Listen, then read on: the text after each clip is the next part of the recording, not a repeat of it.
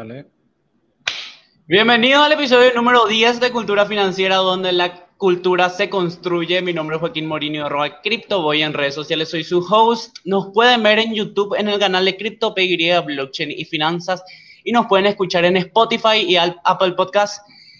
pueden buscar Cultura Financiera y nos encuentran. Ahí están los 10 episodios. Nuestro invitado de hoy es Rafael Ayala y vamos a hablar de cómo el COVID-19 afectó económicamente al Paraguay. Así que Rafael, bienvenido, un gusto tenerte acá. Hola Joaquín, muchas gracias por, por invitarme. Y así que entramos en materia, hablar de lo que es el, el COVID y cómo nos afecta. O cómo la afecta la economía realmente. Así mismo. Bueno, primera pregunta, Rafael, para arrancar. ¿Quién sos? ¿Qué haces? Contanos un poquito más sobre vos. Que mucho. Bueno, ya peinando canas, ¿cómo se dice?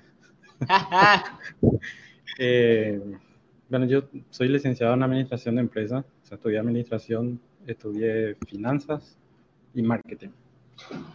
Un poco la combinación, la combinación de las tres cosas. Eh, trabajé en el sector bancario muchos, muchos años. Estuve 12 años en total allí.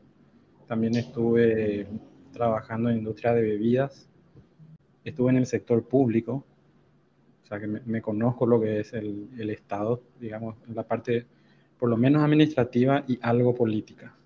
No entiendo todo de política, pero, pero creo que lo, lo bastante como para poder opinar. Y en los últimos años estuve trabajando en lo que es desarrollo inmobiliario. Y continúo ahora eso, en una inmobiliaria. Y ahora lanzándome también en lo que es estructuración y, reestructuración